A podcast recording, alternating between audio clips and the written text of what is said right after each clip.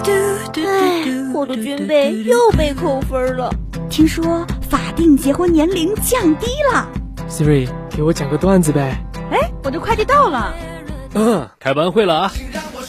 席卷生活的无趣，让我们一起还聊到底。超级班会，填补你的脑洞。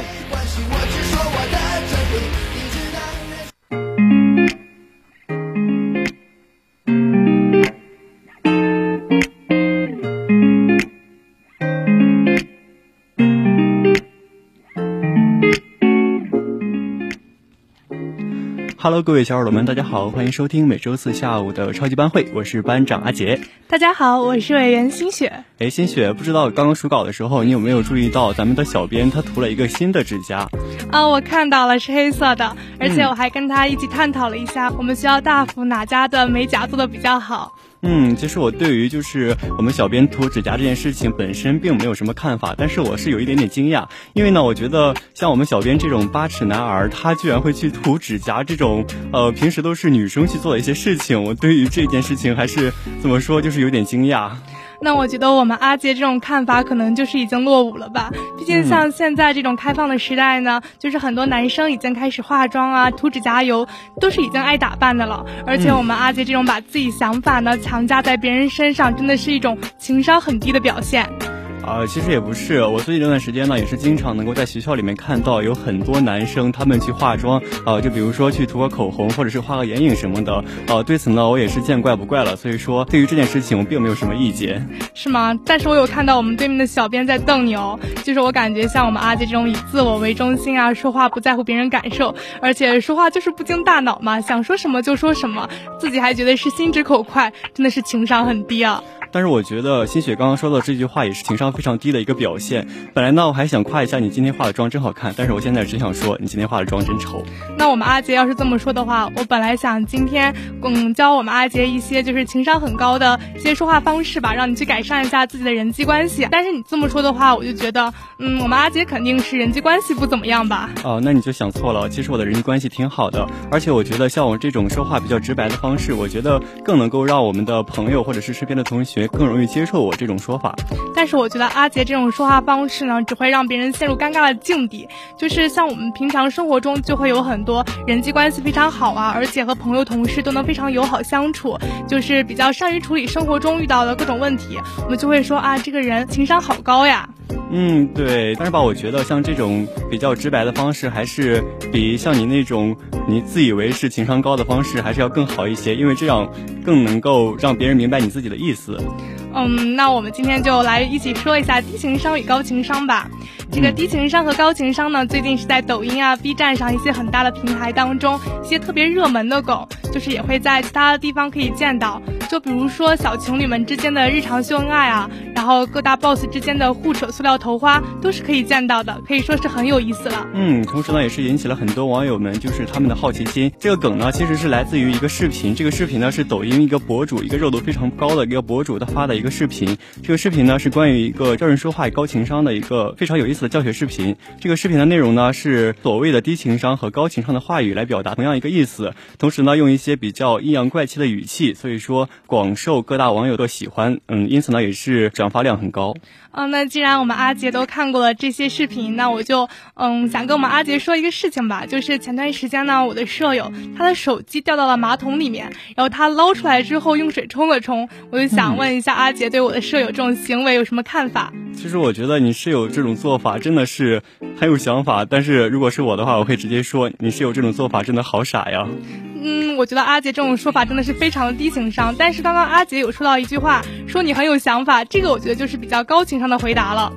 嗯，其实我觉得像你很有想法这种说法，也是想表达跟一般人不一样。不一样不就是说你好傻吗？我觉得这种方式虽然表达的比较委婉，但是跟我说的意思还是一样的。看来我们阿杰非常想证明自己是高情商。那我再问我们阿杰一个，嗯，就是我前段时间看到了一个比较火的视频嘛，就是他问妈妈，明天我生日，你想给我什么生日礼物啊？如果是我的话，我会先问一下你考试考得好吗？如果考得好的话，可能会给你一个呃让你比较满意的礼物；但是如果不好的话，我可能会直接说考试分数这么低，还有脸过生日啊？那像我们阿杰这么说的话，像我去年期末考试连挂两门，我今年就是没有脸过生日了。啊，原来新雪去年挂了两门啊啊！虽然说新雪挂了两门，但是我觉得你还是有资格去过生日的。这个事情我们下播以后再说。我跟你先说一下高情商回答吧，就是他说妈妈送你三千万好不好呀？哎，我觉得送三千万，这明明是一个非常好的事情啊，为什么要说是高情商的事情呢？这个三千万不是我们阿杰想的那样，就是千万要开心，千万要幸福，千万要平安。啊，我觉得这样说的话，还不如像我这种比较直接的说法呢。因为你这样说的话，可能会让嗯你觉得就刚开始要给自己三千万，所以说刚开始心情特别好，但是后面就突然来一个大反转，这样的话可能会让你的心情更加不好。其实像我们阿杰说的都很对，就是低情商和高情商嘛，都是我们说话的艺术，就是同样一个意思呢，你要不同的方式去表达出来，就是给人的感觉也是不一样的。嗯，像我们大家都知道呢，低情商与高情商最大的区别呢，就在于低情商说话的时候往往都是不够含蓄的。那如果这样说的话，那么我对于这个高情商的说话也是有了那么一点点领悟的。呃，就比如说我前段时间在网上看到了一个鬼畜视频，这个视频的内容呢可以说是脑洞非常的大。呃，所以说呢，我在这个视频的评论区也是看到了很多网友评论说，这是碳基生物能够想出来的活吗？那我想知道高情商回答是什么呢？嗯，这个时候如果是我的话，我可能会说，呃，作者来地球这么多年了，有没有想家呀？我感觉这两句话其实也没有什么太大的区别嘛。那不如我就多问我们阿杰几个关于低情商与高情商的梗，来看看我们阿杰到底有没有领悟到这个嗯话题吧。就是第一个呢，我不知道我们阿杰前段时间有没有在抖音啊，或者说是快手上刷到一个关于女明星就是不敬业，然后台词功力不扎实，但是想要靠演戏上位的，然后他就在演戏现场呢，嗯，不背台词，台词都是说七六五四三二一，一二三四五六七这种用数字代替。然后大家都叫她叫数字小姐，然后我想知道我们阿杰对于这种看法是什么呢？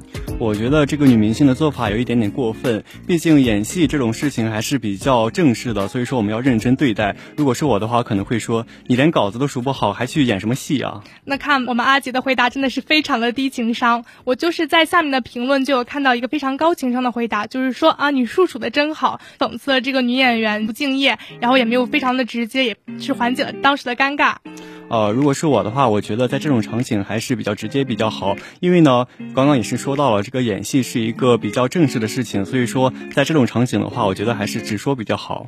嗯，像我们阿杰说分各种场景嘛，这就让我想到了昨天我是在晚上下课之后呢，看到了我们学校里面发生了一起也不算是太严重的交通事故吧，就是两辆电动车撞在一起了嘛，而且其中有一个男生还带着自己的女朋友，就是可能比较好面子嘛，然后两个男生就是吵了起来，然后当时。手机的一个男生就吼了一句，说啊，你怎么像个小丑一样，真可怜。啊，我觉得这个男生可能就是有些太生气了，所以说控制不了自己的情绪，然后才说出来这种听上去情商比较低的话。呃，如果是我的话，我觉得可以这样说，就是你有考虑过去马戏团工作吗？你看这样说的话，既可以表达出你是一个小丑，同时呢也是比较委婉，给他留足了一个面子。看来我们阿杰真的是领悟到了这个呢。那我们刚刚说了这么多低情商与高情商的梗，那我就问我们阿杰一个问题吧，就是啊，我觉得突然觉得这个问题可能更适合我们台里一个主播，就是齐豫嘛，因为大家都知道他是一个低头族。然后昨天我跟他吃饭的时候，他就一直捧着个手机，我就问。了一句啊，你怎么一天到晚都捧着个手机啊？我想知道，如果是阿杰，你怎么回答？哦，我觉得我可能会直接说，因为我不想和你说话。哈，看来真的是我们阿杰非常的低情商，我们奇遇就不一样了，奇遇就非常高情商的回答了我一句啊，那我明天捧两个手机行吗？哎，这是我有一个问题，就是。哦，他为什么要捧两个手机，而不去捧三个手机或者四个手机呢？哦，那如果都像我们阿杰一样，家境比较殷实的话，我觉得你捧十个手机我都没有意见。我觉得吧，像捧几个手机这种问题，跟自己的家境并没有太大关系，而是跟你有几只手有关系。像我们新雪这种，我就觉得你可以同时捧四只手机。你是在赞扬我手非常长吗？啊，那倒没有，我只是觉得就是你很有天赋去同时捧四个手机。是吗？这个事情我们以后下播再算好吗？嗯。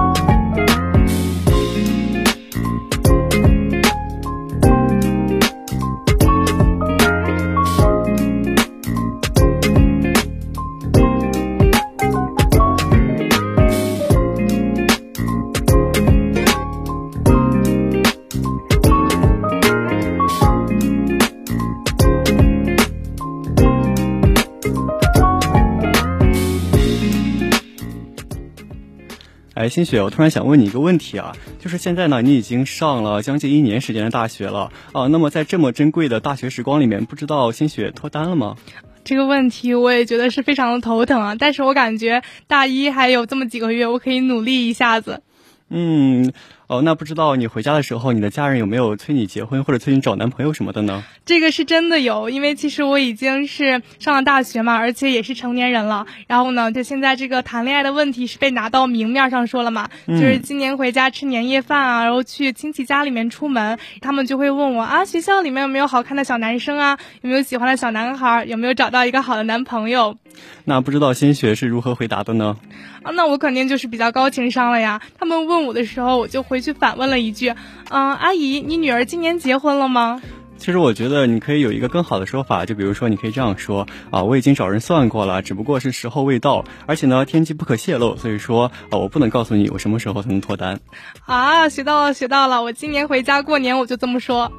嗯，其实对于这个催婚的问题，相信有很多人都是遇到过的。呃，就算是我们所熟知的这个脱口秀演员杨笠，也是没能逃过这一劫的。他呢，就曾经在某一次的吐槽大会上说过啊，就是他回家的时候也是经常会被他的母亲催婚的。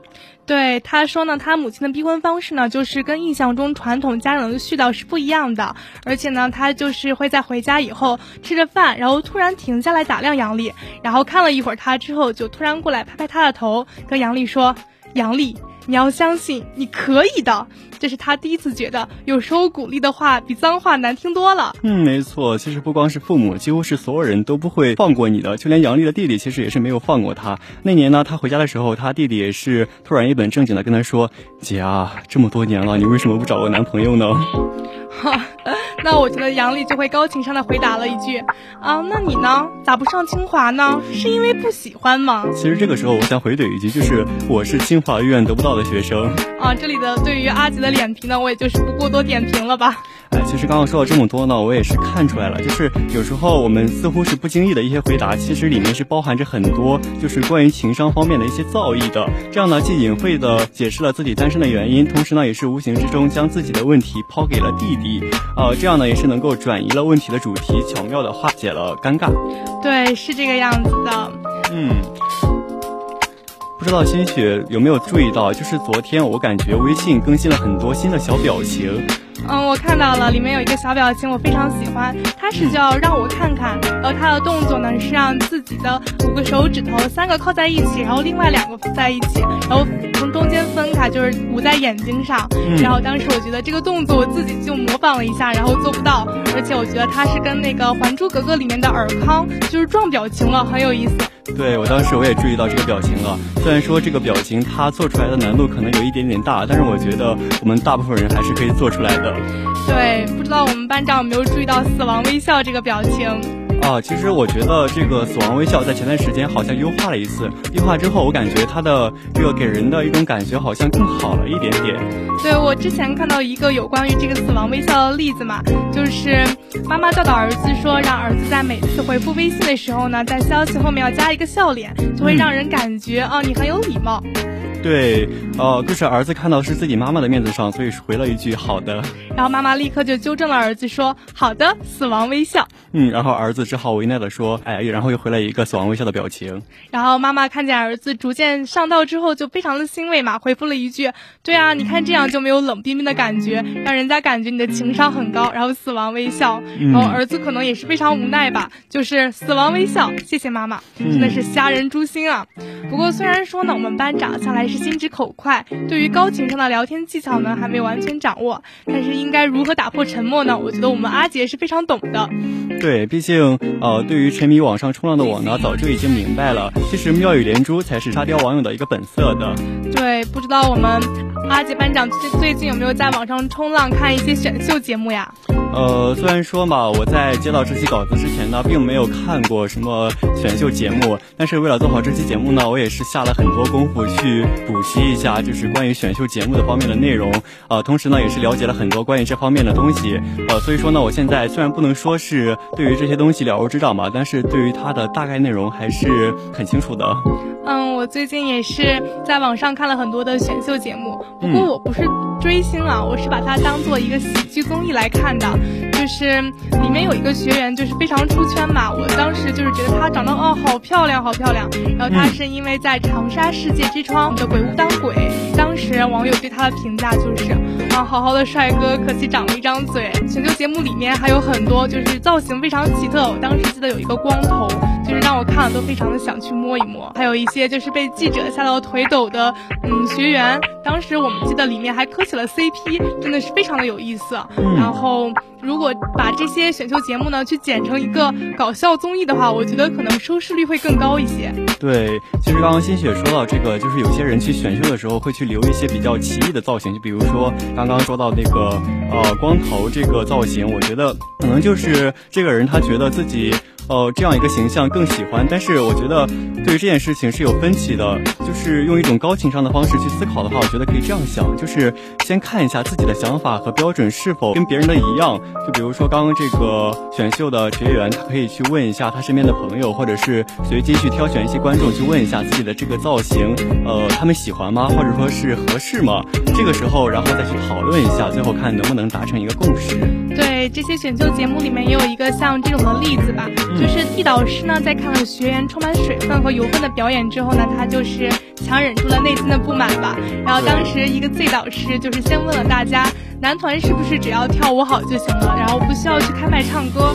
几位导师呢，就是最后讨论了一下，达成了共识，就觉得，嗯，作为一个男团呢，你要唱歌跳舞都要有，而且都要好。嗯，其实说到这里，我想起了另外一个例子，就是这个导师呢，对于学员使劲儿的这个表演是不太满意的，但是又碍于是公共场合不太方便，所以就只能委婉的说啊，可能学员以为唱歌和舞动一样是要用力的，但是呢，这个用力是要加一些自由度在里面的。对，就像我记得里面有个心直口快的学员，对一个组合非常油腻的表现给出了非常犀利的点评。嗯，就是说啊，他那不是糖果超甜，他那是糖果齁咸啊！那一张嘴，我就寻思啊，都多大岁数人了，还整幼儿园那出？关键是那可爱也就，他可爱的让我心慌啊！真是对应了他之前的那一句：“百因必有果，你的报应就是我。”哦，我现在真的特别想逃离这个直播间，真的被我们的新学委员给游到了，现在真的想出去大吐一场啊！啊，这个事情我们下播再说好吗？嗯。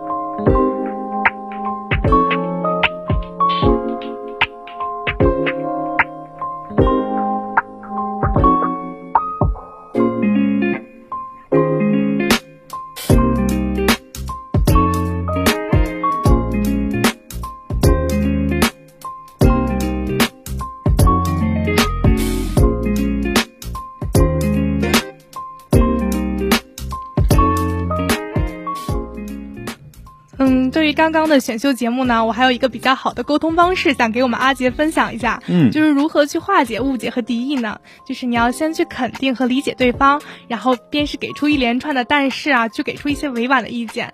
在没有给分数的情况下呢，就是不合适去多加评论嘛。嗯，就是要先去肯定对方的音色。嗯，发挥失常呢，就是没有找到适合自己的歌曲。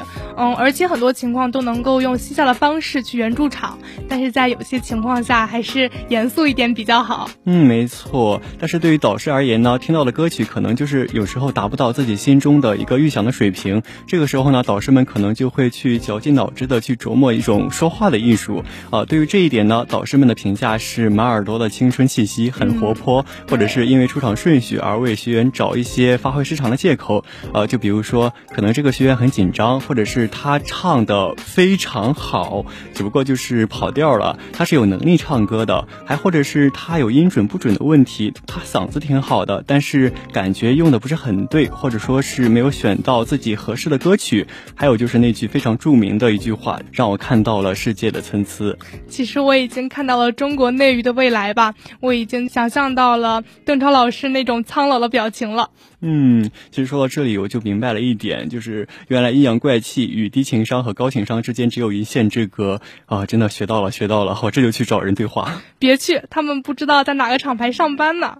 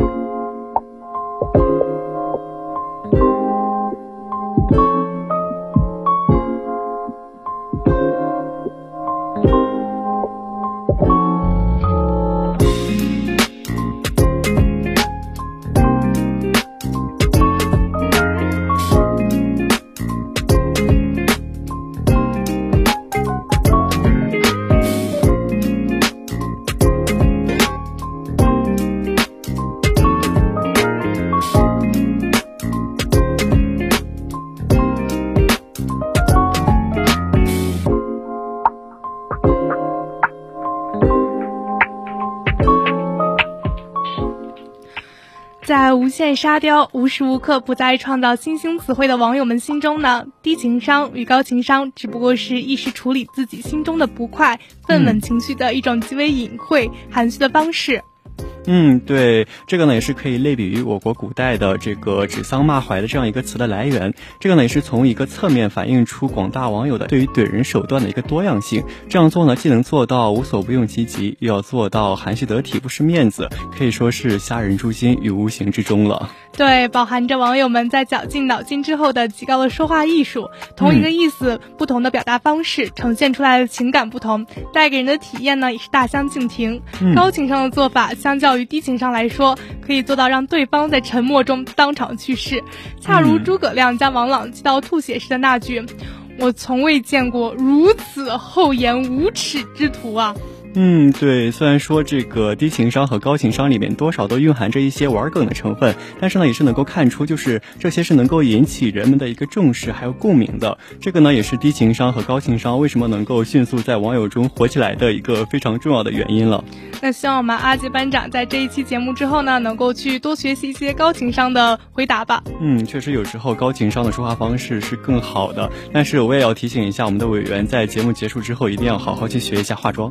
好的，好的，好了，本期的超级班会到这里就告一段落了。班长委员也要跟大家说再见了，请同学们不要走开，下面请继续收听下一个板块，他的信。